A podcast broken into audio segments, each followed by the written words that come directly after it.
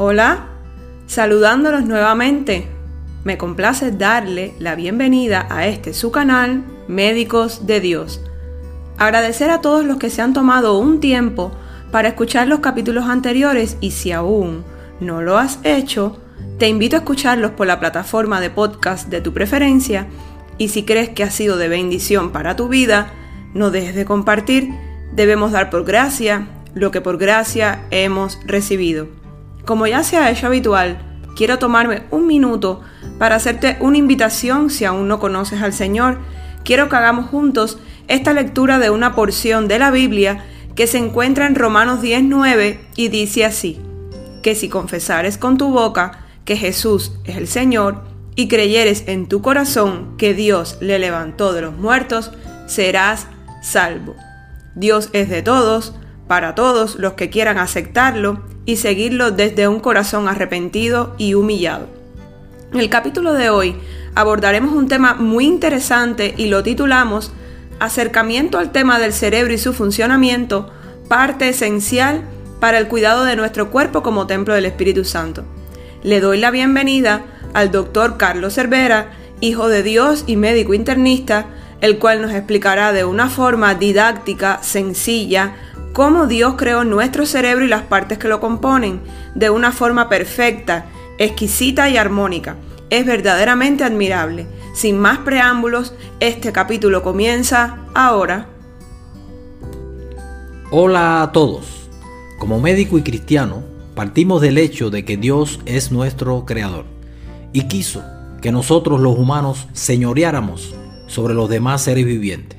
Desde el Viejo Testamento, en Salmo 8:6, dice lo siguiente: Le hiciste señorear sobre las obras de tus manos, todo lo pusiste debajo de sus pies. Recordemos que así como entró el pecado a través de Adán, sobreabundó la gracia por nuestro Señor Jesucristo, el cual se entregó a muerte de crucifixión para que esos pecados nos fueran perdonados. Así Dios nos dio otra oportunidad de ser liberados de nuestros actos pecaminosos, que ya por generaciones lo habíamos heredado. La sangre de Jesús nos libró del pecado. El Espíritu Santo está aquí en la tierra y es nuestra conexión con el Padre Dios, pero éste debe morar en un templo fuerte y saludable. En 1 Corintios 6, del 19 al 20, dice lo siguiente, ¿Acaso no saben que su cuerpo es templo del Espíritu Santo, quien está en ustedes y al que han recibido de parte de Dios? Ustedes no son sus propios dueños, fueron comprados por un precio, por tanto honren con su cuerpo a Dios. Debemos ser ejemplo de cómo cuidar nuestro cuerpo, mantener en integridad nuestro corazón, espíritu y todo esto con un solo objetivo, poder evangelizar y convencer al resto de la humanidad de cuál es el único camino, la verdad y la vida, obedeciendo los decretos y ordenanzas del Padre para estar libre de pecados y felices en la vida, cumpliendo el propósito para, para lo cual fuimos creados. En los capítulos anteriores se ha estado abordando elementos muy importantes para el cuidado de nuestro cuerpo, el cual es templo del Espíritu Santo. Desde el punto de vista médico, nuestro macrocosmos interior está constituido por células, tejidos, órganos y sistemas de órganos con funciones muy específicas y altamente especializadas, muy coordinadas para el mantenimiento de la homeostasis, el equilibrio de nuestro cuerpo en relación con su medio interior y exterior, y así mantenerlos libres eh, de enfermedades.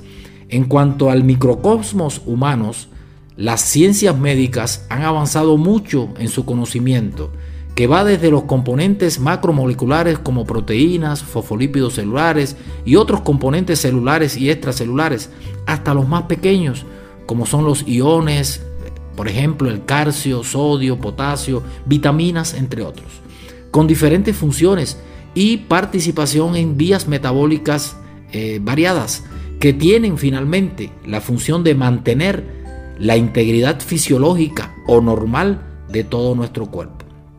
Ejemplos de los sistemas como el cardiovascular, el digestivo, respiratorio, renal, eh, inmunológico, sistema nervioso, entre otros, conforman un todo que es el templo del Espíritu Santo, capaz de mantenernos con vida y relacionados e insertados en un entorno social. De ahí que somos seres biopsicosociales. En la, en la interacción con nuestro entorno social es muy importante mantener nuestra salud mental, manejar adecuadamente las situaciones estresantes para evitar enfermedades mentales como la depresión, el pánico, trastornos obsesivos compulsivos, entre otros. Por lo que me referiré muy brevemente al funcionamiento del sistema más especializado que nos dotó nuestro Señor, al sistema nervioso, capaz de controlar y dirigir al resto de los órganos y sistemas de todo nuestro cuerpo y asimismo. En el sistema nervioso central se ejecutan todas las actividades cognitivas y nerviosas superiores como la senso-percepción, la atención, la memoria, el pensamiento, el lenguaje y se procesan todas las emociones. Dios quiere hijos que piensen, analicen y que no sean sometidos por falsas creencias de lo que está bien. Dios nos dotó de un cerebro, el cual debemos utilizar para mejorar el bienestar corporal y también mental, para así alcanzar la sanidad física y espiritual. Pidamos al Señor en intimidad que nos ayude en la resolución de los problemas de la vida cotidiana, dirigidos y enfocados en su presencia, es decir, que analicemos, sinteticemos, generalicemos, hagamos abstracciones y finalmente ejecutemos siempre la voluntad de Dios, sintiendo emocionalmente su presencia a través del Espíritu Santo. Sabemos que existe un sistema nervioso periférico, ya sea autónomo o somático, que tienen las funciones de transmitir las señales provenientes del cerebro para que los músculos se contraigan o relajen y las glándulas realicen sus funciones. También están las estructuras, llámese receptores nerviosos, que recogen toda la información necesaria para que el cerebro interprete el medio exterior. Esto a través de los órganos de los sentidos como la vista, el olfato, el tacto, la audición. El sistema nervioso central es la otra parte en el cual se incluye el cerebro y la médula espinal. Cerebro es el centro procesador de toda la información recogida periféricamente y, las interpreta como percepciones, así como otras funciones cognitivas como la memoria, la atención, el pensamiento, el lenguaje, procesamiento de las emociones e interpretación de lo bueno o lo malo a través de estructuras muy especializadas que conforman el sistema límbico, donde es donde se, es donde se procesa eh, todas estas emociones a través de un intrincado y meticuloso sistema al cual se le denomina sistema de recompensa y aversión.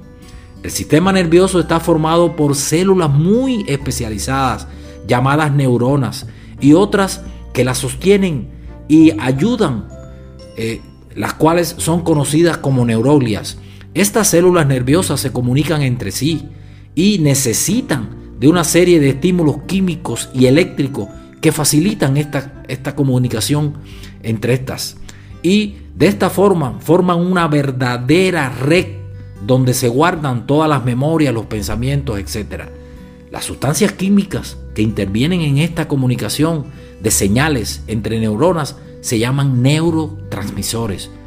Más de 50 están descritos. Dentro de ellos, la dopamina, el glutamato, el ácido gamamino butírico, la serotonina, acetilcolina, adrenalina, etc., están muy relacionados con diferentes funciones mentales y sus déficits o excesos producen enfermedades por lo que es muy importante el mantenimiento del equilibrio de estos químicos. Haremos referencia a algunas algunos de ellos y sus funciones. Por ejemplo, la dopamina tiene importantes funciones en el sentirnos bien, en el placer. Sus concentraciones normales activan favorablemente el sistema de recompensa y al lóbulo prefrontal, donde se procesan las emociones y se comienzan a guardar las memorias placenteras. También es importante en el control de los movimientos finos. La acetilcolina es importante en la atención y elemental en la memoria. También interviene para que los músculos se contraigan o relajen. La serotonina es fundamental en la regulación del sueño, en el estado de ánimo y en las emociones. Si está en déficit, ocurre depresión y ansiedad. La adrenalina es un activador y tiene que ver con las respuestas adecuadas al estrés y para defendernos.